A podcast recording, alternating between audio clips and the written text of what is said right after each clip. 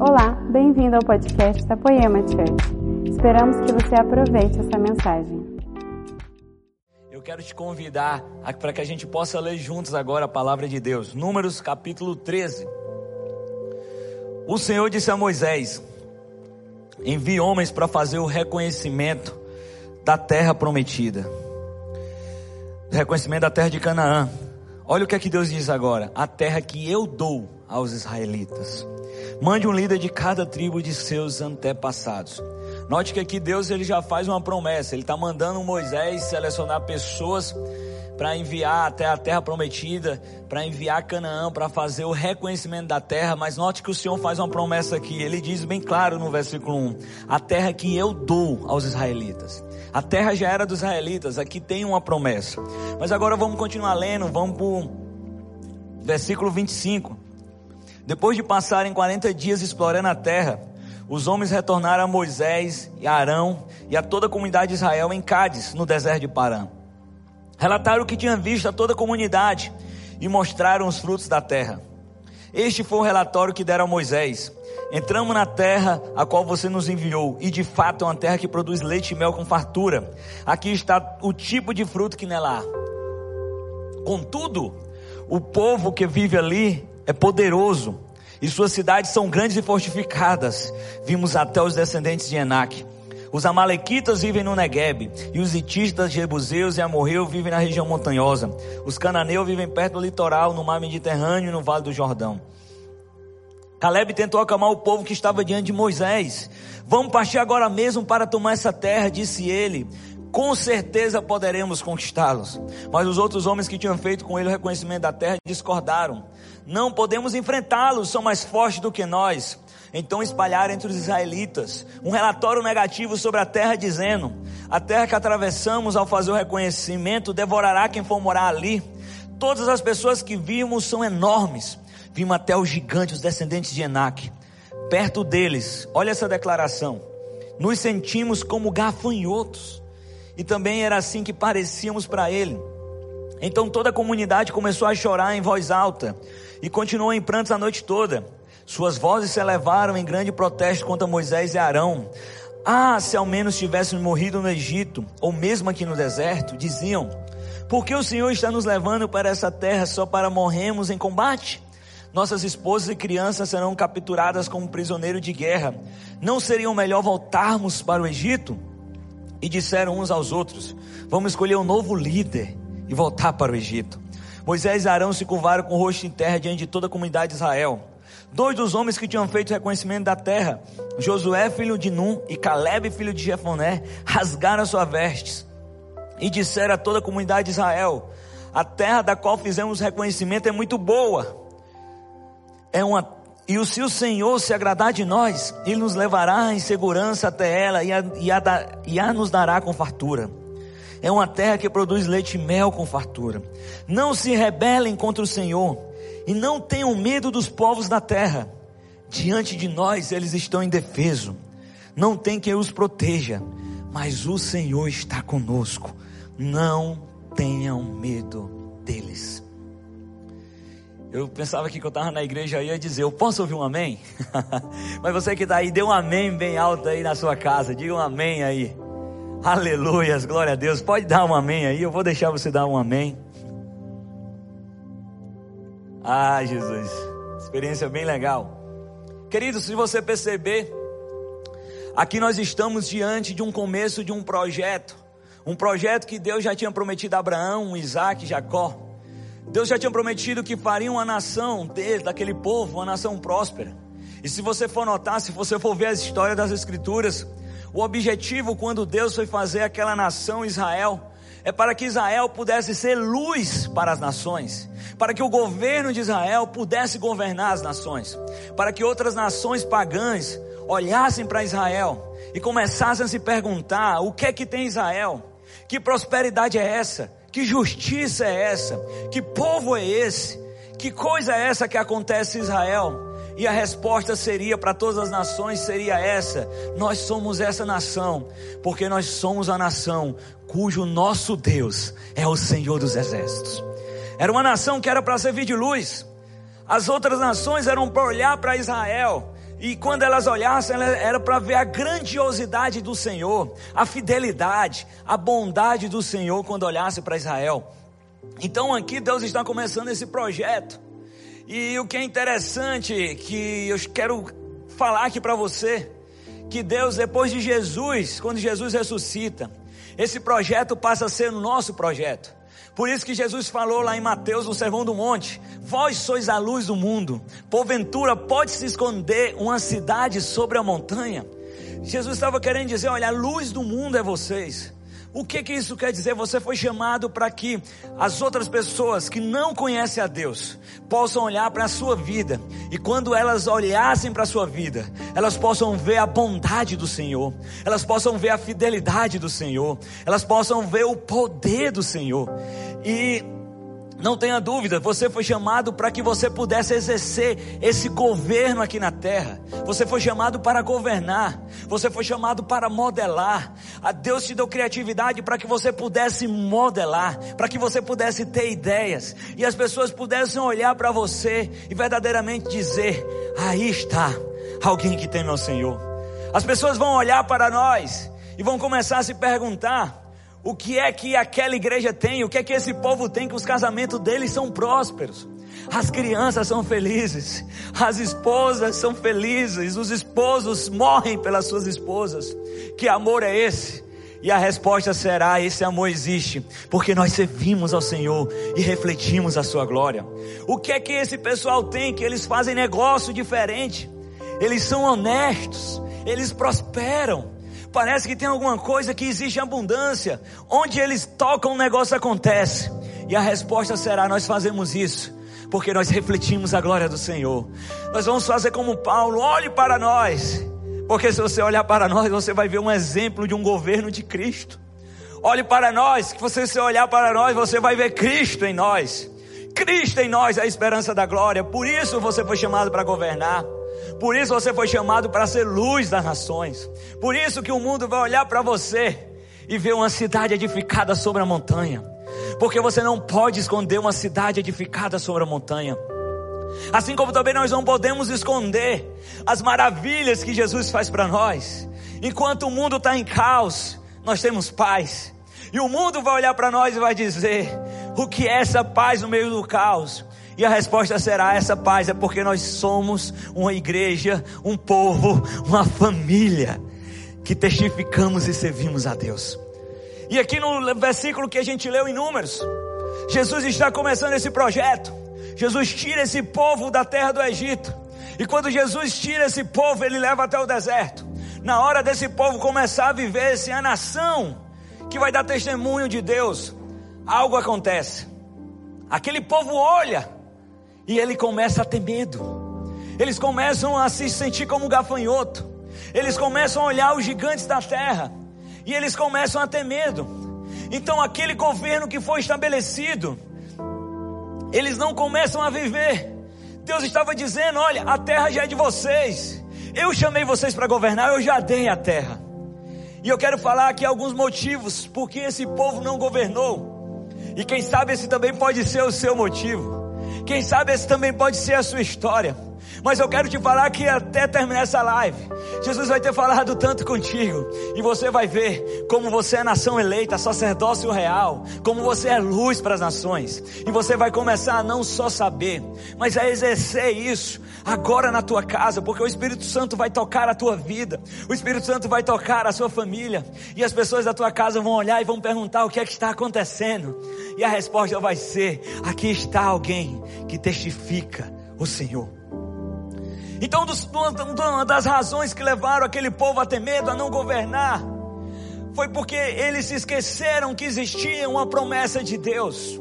Eu sei que isso pode parecer bem clichê, pode parecer um assunto batido, mas infelizmente as pessoas estão esquecendo disso. Você, quem sabe, está esquecendo disso. Existe uma promessa de Deus, assim como existia uma promessa naquele tempo para aquele povo. Deus falou: a terra que eu dei aos israelitas. Deus não mandou eles conquistá-lo, Deus ele mandou eles ir espiarem aquilo que já eram deles, aquilo que já existia uma promessa. E querido, você que está me ouvindo, Existe uma promessa de Deus sobre a sua vida. E deixa eu te falar uma coisa: eles esqueceram que tinha uma promessa. Se Deus tinha falado que, que, que aquela terra seria deles, aquela terra será, seria deles. Porque não é as circunstâncias que definiam, e sim a promessa de Deus. Eu quero te lembrar aqui, você que serve a Deus, você que está assistindo essa live, quem sabe você ainda não serve a Deus, mas você caiu aqui. Eu quero te dizer que para a gente não são as circunstâncias que definem, não é a situação real, não é o que os nossos olhos humanos podem ver, nós não nos guiamos por isso, nós não guiamos pela promessa de Deus. E deixa eu te falar uma coisa: quem tem uma promessa de Deus, tem tudo. Crente não vive de circunstância, crente vive de promessa. Se Deus falou, já é. Se Deus falou, não importa a minha realidade, eu vou viver. Eu já consigo contemplar pelos olhos da fé. Então você que está ouvindo aqui, quem sabe as suas promessas andaram esquecido. Quem sabe você está olhando para as circunstâncias e está dizendo: Meu Deus, o que é que vai acontecer? Como eu posso exercer o meu governo sobre a minha casa? Mas eu quero te dizer que todas as promessas de Deus na sua vida, elas continuam de pé, elas continuam valendo. Deus está dizendo: Olha, Deus não é filho do homem para que menta, nem filho do homem para que se arrependa. Então eu quero dizer para você: as promessas de Deus na sua vida, elas continuam de pé. Posso ouvir um amém? Aleluia. Eu pensei que eu estava ao vivo agora. Posso ouvir um amém? Então anote isso. Quem tem uma promessa de Deus, tem tudo. Eu me lembro de um período difícil que eu passei. Eu fiquei sem ter onde morar, meus pais, eles estavam sem condição de de pagar um aluguel para mim. Eu tinha me mudado do interior, eu sou de uma cidade pequena, morada nova. Tinha ido morar em Fortaleza. Meu pai tinha quebrado, estava passando por uma situação financeira muito difícil. E eu morava com um amigo e por algum motivo eu não poderia mais morar com esse meu amigo. Até que eu precisava sair do local onde eu estava morando. E eu não conseguia achar apartamento, eu não conseguia achar kitnet que naquela época se encaixasse no nosso orçamento.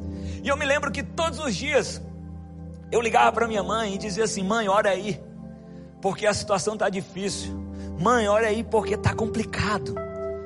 E antes de desligar, minha mãe sempre me perguntava: Filho, você tem uma promessa de Deus? E eu respondia: Tenho, mãe. E ela falava: Pois quem tem uma promessa de Deus tem tudo. No outro dia ligava de novo: Mãe, olha aí. E ela dizia: Filho, você tem uma promessa de Deus na sua vida? Tenho, mãe. Pois quem tem uma promessa de Deus tem tudo. Os dias foram passando. Chegou uma quinta-feira, eu tinha até sexta, segunda-feira para mudar de apartamento. Meus pais foram para Fortaleza para a gente procurar apartamento. E procura na sexta, procura no sábado, procura no domingo. Sabe o que a gente achou? Nada. Chega na segunda, a gente vai dar aquela procurada da misericórdia, sabe? Nós não podemos perder a fé, vamos procurar. Mas nós não achamos nada. Chegamos em casa. Quando nós chegamos em casa, e eu olhei para minha mãe e disse assim: Mãe, o sonho acabou. Vou largar a faculdade, não tenho onde morar. Eu vou voltar para o interior e acabou o sonho. Vou embora. Minha mãe olhou para mim e disse assim: Filho, você tem uma promessa de Deus na sua vida. Eu olhei para ela e disse assim: Mãe, promessa, mãe. Nós só temos algumas horas. Eu tenho que sair daqui. Eu nunca esqueci que minha mãe olhou para mim e falou assim: Você poderia ter cinco minutos, filho. Você tem uma promessa de Deus na sua vida? Eu disse: Tenho, mãe. Pois quem tem uma promessa de Deus tem tudo. Eu estou falando com pessoas aqui que se esqueceram. Pessoas aqui que deixaram de acreditar. Mas o Espírito Santo me traz aqui hoje para te dizer: você tem uma promessa de Deus. Não importa as circunstâncias, não importa a adversidade. Quem tem uma promessa de Deus tem tudo. Repita aí, você que está na sua casa, e diga: quem tem uma promessa de Deus tem tudo. Eu sei que você está curioso para saber o final da história. Deixei você curioso de propósito. Mas meu pai, naquele mesmo momento, recebeu uma ligação e quando meu pai recebe essa ligação, aleluias.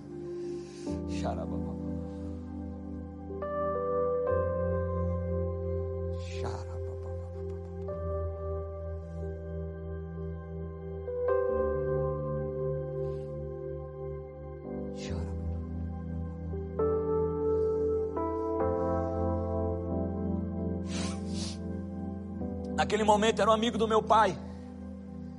E esse amigo do meu pai pergunta: Chico, como é que você está? Chico é o nome do meu pai. E ele diz: Ah, tá complicado, eu estou me sentindo derrotado, eu não estou conseguindo ajudar meu filho. E ele perguntou: O que, que está acontecendo? Aí ele falou: Ah, meu filho, ele está sem ter onde morar e ele está voltando, vai ter que largar a faculdade. E é um sonho nosso que está acabando.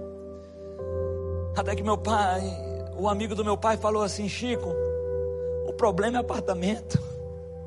Não tem problema, Chico. Deixa eu te falar uma coisa: eu tenho um apartamento todo mobiliado.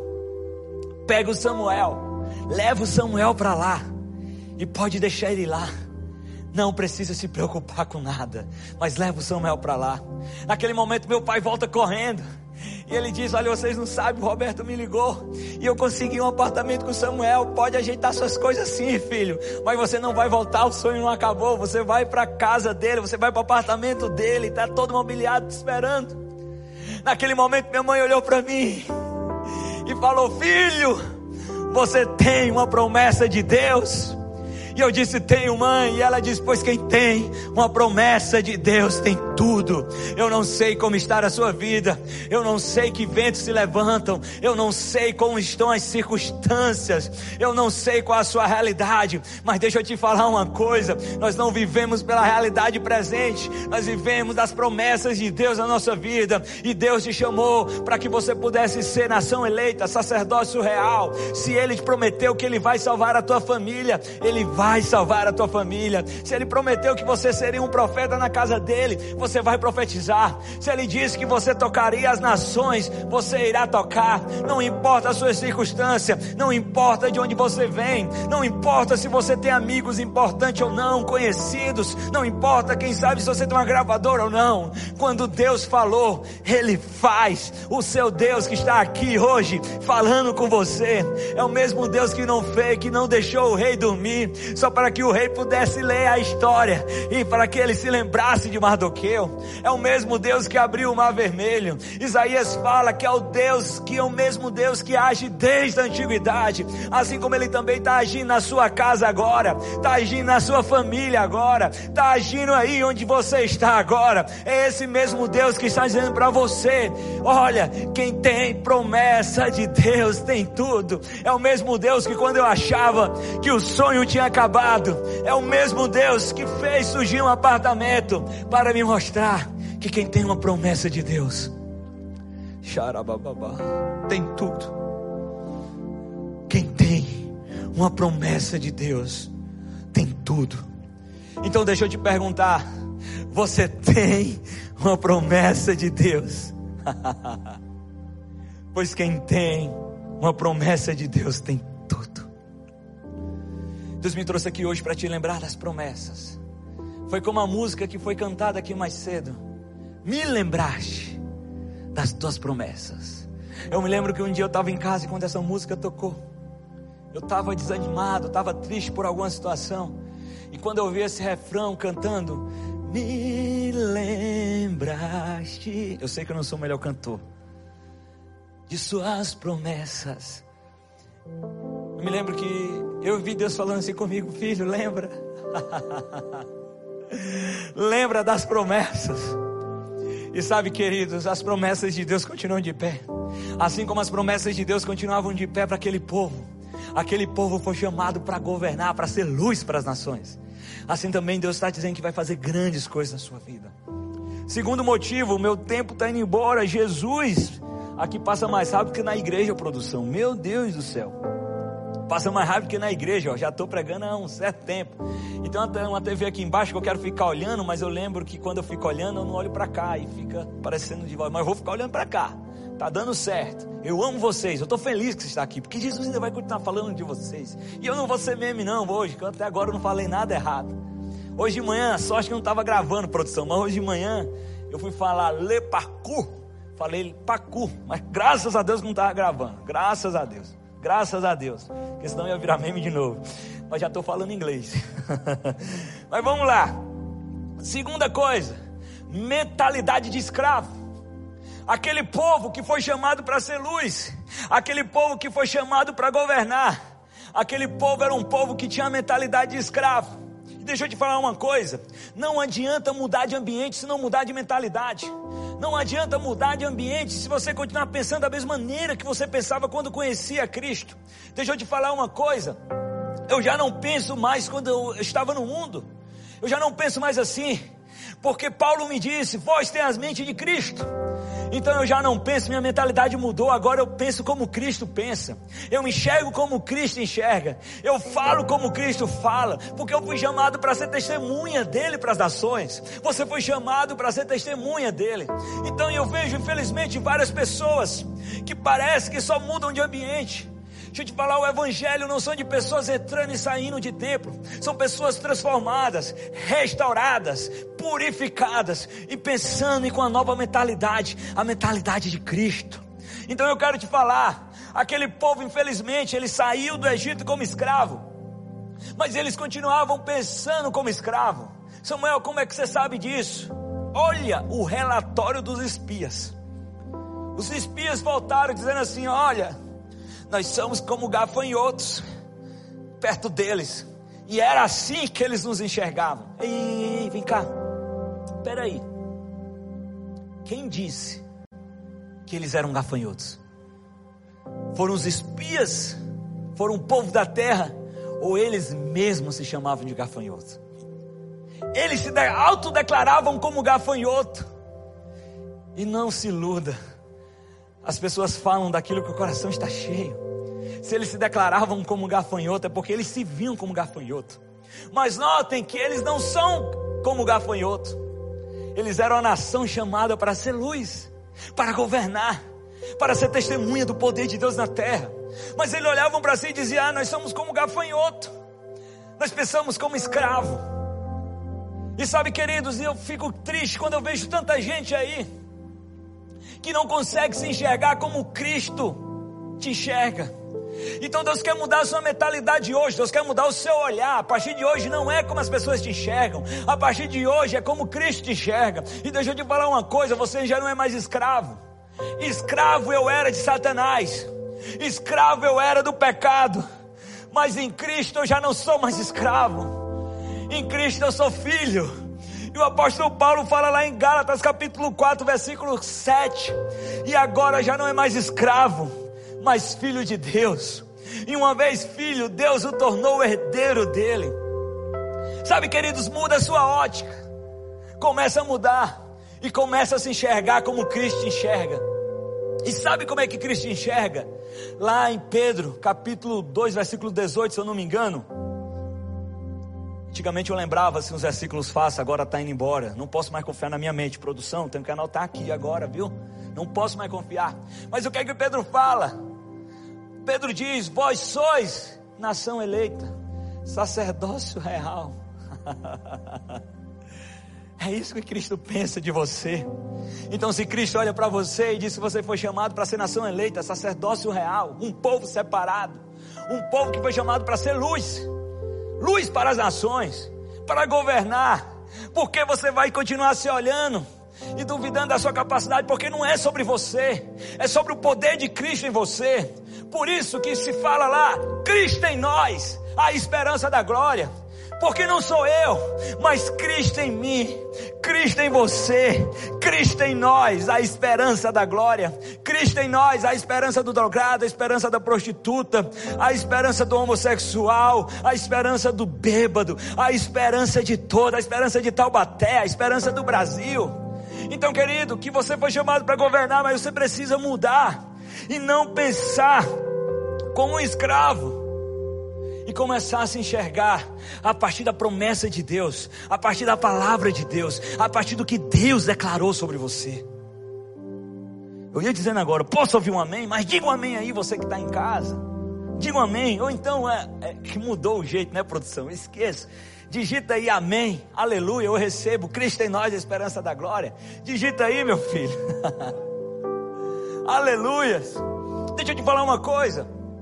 Quem sabe você está aí, está pensando aí, Samuel, mas você não conhece minha vida, você não sabe o que, é que acontece, você não sabe como eu estou, você não sabe a minha situação. Mas deixa eu te falar uma coisa: eu posso não saber a sua situação, mas eu sei o que Cristo falou sobre a sua situação. Eu sei as promessas que ele fez na sua vida. E quando eu lembro isso, eu lembro de Davi. Davi estava diante do gigante. Um menino que nunca tinha lutado. Ele estava diante do gigante. Ele estava diante de Golias. E Davi não temeu. Mas sabe por que Davi não temeu? Porque o tamanho do gigante não importa. Quando eu sei que quem está construindo em mim o tamanho do gigante não importa quando eu sei que estou construindo algo maior do que ele. O tamanho do gigante não importa quando eu sei o que Cristo está construindo em mim. É maior do que qualquer gigante. Então, Davi, nos capítulos antes de Golias, Samuel tinha feito uma promessa. Samuel prometeu, Samuel ungiu. Deus tinha feito uma promessa para Davi.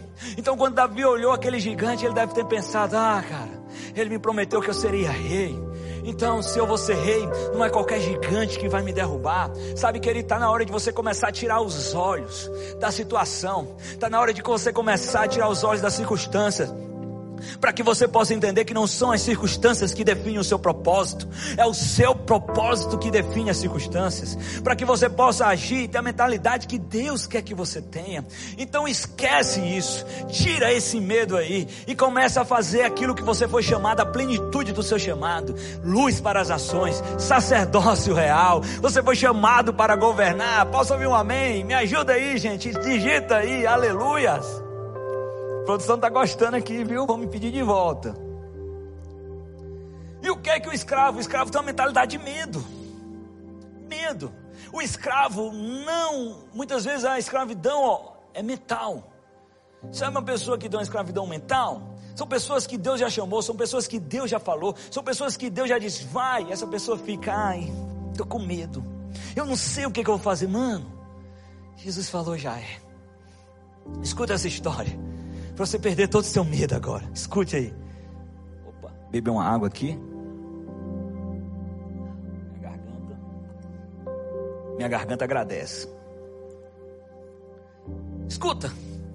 Eu sempre assisto. Deus fala sempre comigo quando eu estou assistindo documentário. É loucura, mas é Deus que faz assim, mano. Deus fala comigo quando eu estou assistindo documentário. Eu não sei o que é isso. Então é, é, Deus, Deus que faz isso. Então sempre que eu estou assistindo documentário, Deus fala comigo. E um dia eu estava assistindo um documentário de surf. Eita, agora que pode ter um meme, viu? Porque tem um surfista que o nome dele é Nick Fanning ou Nick Fanning, eu não sei o nome dele. Nick Fanning ou Nick Fanning, mano, eu não sei porque eu boto esse nome em inglês aqui, mano, sei porquê. Então, é esse surfista um australiano que é tricampeão mundial de surf. E quando esse australiano estava no mundial na África do Sul, tem um vídeo no YouTube, depois você pesquisa aí Nick Fanning sendo atacado por um tubarão. Veio um tubarão e atacou ele. A sorte dele foi que o tubarão errou a mordida, ele mordeu a prancha. Então o Fanning deu um murro no tubarão, pum, e saiu correndo. Correndo não, nadando. Então, de repente, o Fanning deu um murro no tubarão, pum, e saiu nadando. Pum, fugiu. Na outra semana ele estava surfando, apareceu outro tubarão. Aí chegou uma repórter e perguntou assim, gente. Me diz uma coisa, Fênix. Você não acha que está na hora de você parar? Você não tá, acha que não está na hora de você desistir? Você não acha que esse é um sinal para que você possa parar? Aí o Fênix pensou e falou assim: É, o surf já me deu tudo. Se liga nessa resposta. Aí ele falou assim: Mas acontece que a minha, minha vontade de surfar é muito maior do que o meu medo de tubarão. Quando ele falou isso, eu, o Espírito Santo falou comigo. Você está entendendo o que eu estou tentando te falar?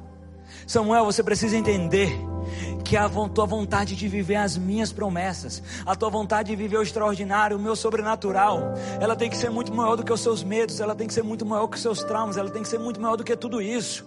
Então, querido, eu quero te falar, a sua vontade de viver as promessas de Deus, a sua vontade de viver a plenitude do seu chamado aqui, de governar, de ser luz para nações, ela tem que ser muito maior do que os teus medos.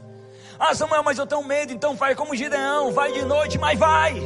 Só não fica parado. Jesus está te chamando hoje para que você possa viver a plenitude do seu chamado. As pessoas estão aguardando, ansiosas, para a sua manifestação. E a segunda coisa que eu quero descartar dessa mentalidade de escravo é uma mentalidade de necessidade. Por que uma mentalidade de necessidade? Porque assim, querido, deixa eu dizer, falar, falar uma coisa para você. Escravos se movem pela necessidade, filhos se movem pelo propósito. O escravo se move pelo aquilo que é necessário fazer. Os filhos se movem pelo propósito que eles têm. Então nós não nos movemos, não tomamos decisões baseadas nas nossas necessidades. Nós tomamos decisões baseadas no propósito de Deus na nossa vida. Nós tomamos decisões baseadas nas promessas de Deus na nossa vida.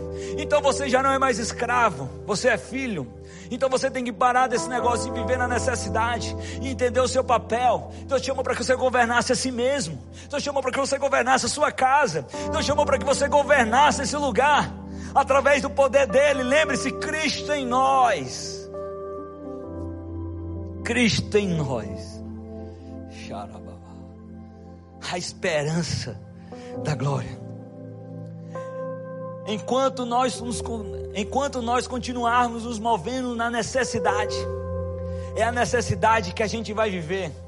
Mas quando a gente começar a nos mover pelo propósito, é o sobrenatural de Deus que a gente vai viver. Samuel explica melhor o que é esse negócio de necessidade e propósito. Fala aí. Vou tirar sua dúvida.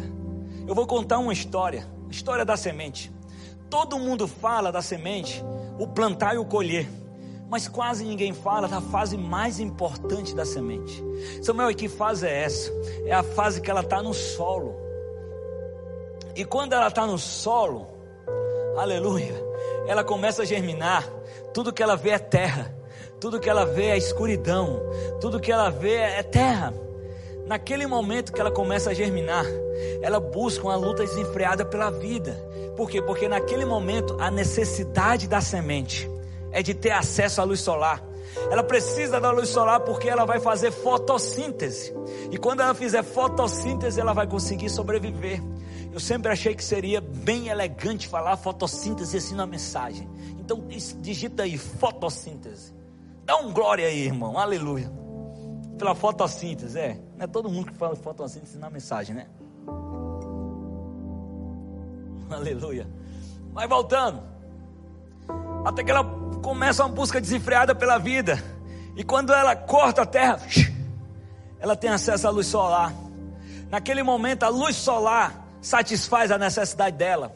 Mas deixa eu te perguntar uma coisa: a semente para ali? Não.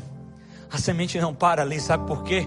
Porque se a necessidade da semente é ter a luz solar, o propósito da semente é crescer, virar uma árvore e dar frutos ela não para na necessidade. Se ela para quando ela tem acesso à luz solar, ela não vai cumprir aquilo que ela nasceu para viver. Ela não vai viver aquilo que ela nasceu para viver. Eu confundi aqui agora, né?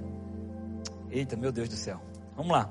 Se a semente ela parar na necessidade, ela não vai viver aquilo que ela nasceu para viver.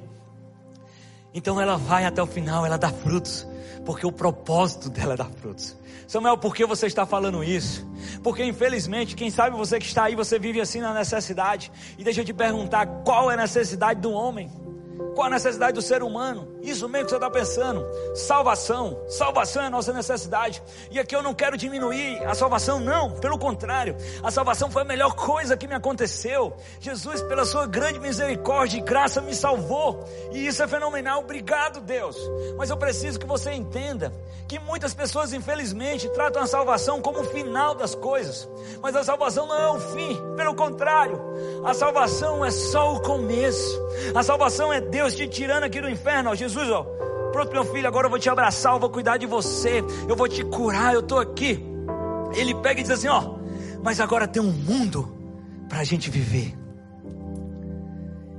E Samuel, se a minha necessidade é de salvação, me fala aí, qual é o meu propósito? Romanos 8, capítulo 19. Pois a criação aguarda ansiosamente a manifestação dos filhos. Veja que a criação não aguarda com ansiedade a manifestação dos escravos, mas dos filhos. O apóstolo Paulo fala em Romanos que ela só não aguarda ansiosamente, mas ela geme, esperando essa manifestação. Então, se a salvação é a nossa necessidade, qual o nosso propósito? É ser o gemido dessa criação, é olhar para esse gemido e dizer: Eu sou a resposta Eu sou a resposta para o gemido da prostituta. Eu sou a resposta para o gemido da, do adultério. Das pessoas que estão adulterando, das famílias que estão acabando. Peraí, olha para cá. Olha para cá. E a sua família ainda tem solução. Eu sou a resposta para o gemido de uma cidade que clama contra a violência. Cristo em nós, a esperança da glória. Então deixa eu dizer uma coisa, nós somos a resposta desse gemido. As pessoas querem muita mudança, mas deixa eu te falar, a verdadeira mudança, ela só vem pelo poder do Evangelho. E você foi chamado para ser essa nação santa, essa nação eleita, esse sacerdote real. Por quê? Porque você também tem acesso a esse Deus. A porta dos céus não está fechada, pelo contrário, Apocalipse 4, versículo 1. João olha e diz, e diz depois dessas coisas, vi uma porta aberta no céu. Para quê? Para que você pudesse viver o seu propósito, um relacionamento genuíno com Jesus, vivendo aquilo que você nasceu para viver, não vivendo de necessidade, não vivendo satisfeito com isso, não. Pelo contrário, eu vou responder esse gemido, eu vou responder esse chamado. Sabe por quê? Porque eu já sou um filho maduro, porque eu já entendo qual é o meu propósito. eu vou ser essa luz para as ações. Eu vou ser essa, essa nação santa. Quer saber de uma coisa? Olha para cá, ó. olha. Fala como Paulo, olha para cá. Porque se vocês olharem para mim, vocês vão estar olhando para Cristo. Então olha para cá. Eu sou a resposta desse gemido. Eu sou a resposta. Cristo em nós, a esperança da glória. Eu não sei se você não, se você está entendendo aí, mas deixa eu te falar.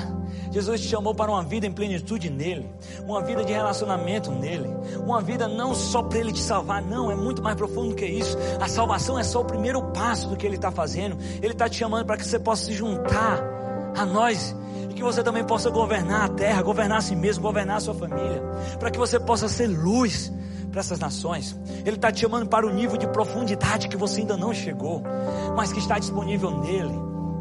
Aquele povo fazia parte de um projeto, mas aquele povo parou porque ele se esqueceu da promessa, porque eles tinham mentalidade de escravo, mentalidade de medo, mentalidade de necessidade. E eles morreram no deserto. Deixa eu te falar uma coisa. Está chegando um momento que a gente tem que sair desse deserto. Sabe, um momento que a gente deixa de depender de Moisés, porque na terra que manda leite e mel, é uma terra de fartura, é uma terra de abundância. Jesus está chamando, olha, você não precisa mais que o maná caia. Sabe por quê? Porque eu estou te chamando para que você possa ser coparticipante comigo aqui. Eu estou te chamando para que você possa mudar a sua ótica e para que você possa viver verdadeiramente a verdade sobrenatural do Evangelho. E aqui eu estou encerrando agora. Eu quero encerrar com uma história que me marca muito. Tinha uma família que estava se mudando dos Estados Unidos para a América. Eles venderam tudo que tinham para comprar uma passagem para toda a família. E quando o, o chefe da família, aquele pai, comprou a passagem, ele olhou depois e sobrou pouco dinheiro. Então ele pensou: esse dinheiro que eu tenho aqui não vai dar para comer no navio. Vou fazer o seguinte: eu vou comprar algumas coisas aqui, comemos pouco no navio porque dá para chegar. Então ele reuniu a família e chamou os filhos e disse assim: Olha, nós não temos dinheiro, então eu comprei pouca comida. Sabe o que, é que nós vamos fazer? Nós vamos comer uma vez por dia. Porque se nós comermos uma vez por dia, vai dar para chegar.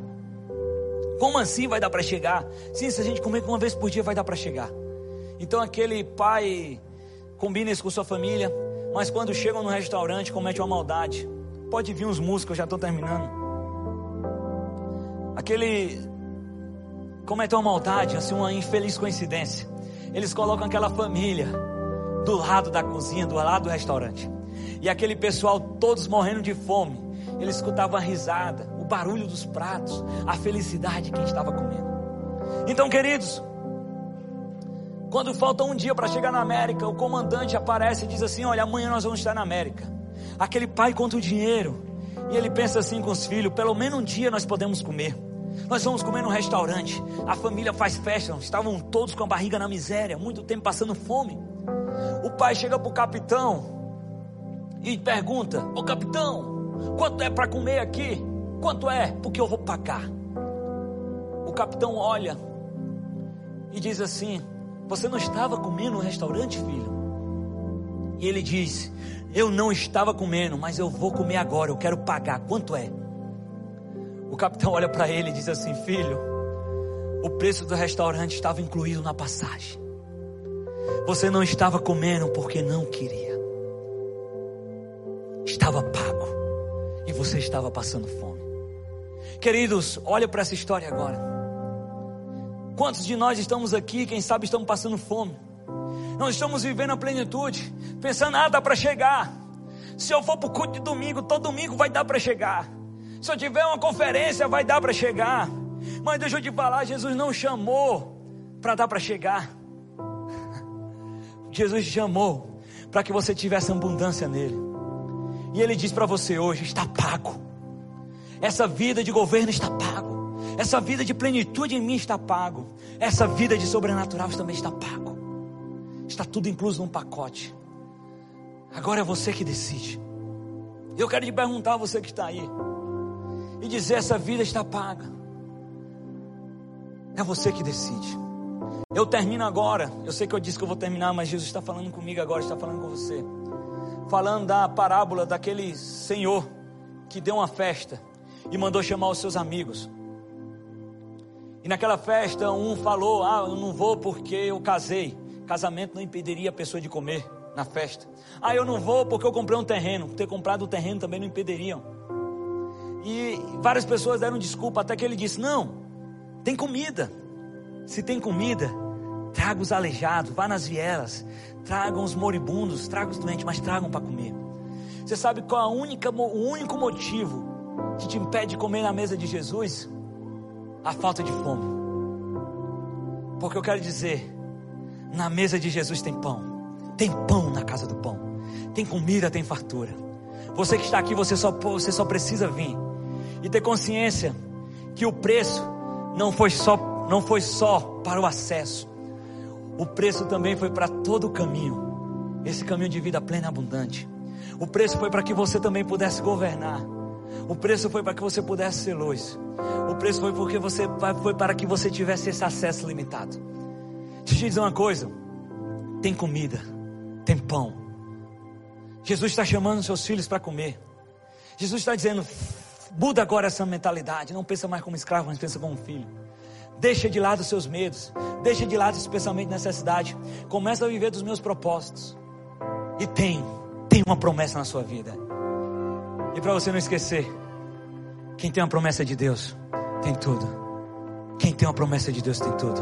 Que o Senhor continue te abençoando e que Ele possa te alcançar. Tem pão na mesa do pão. Vamos viver essa vida de plenitude. Essa igreja, ela já está sendo luz para as nações. E Deus está fazendo um movimento aqui. E eu quero te dizer: vem fazer parte do que Deus está fazendo no Brasil. Porque Deus está fazendo um movimento no Brasil. E meio a uma pandemia, existe um povo que continua clamando: vem que vem, tem pão na mesa do pão. Essa foi uma mensagem da Poema Church. Para você ficar por dentro de tudo que está rolando, siga nossos perfis nas redes sociais.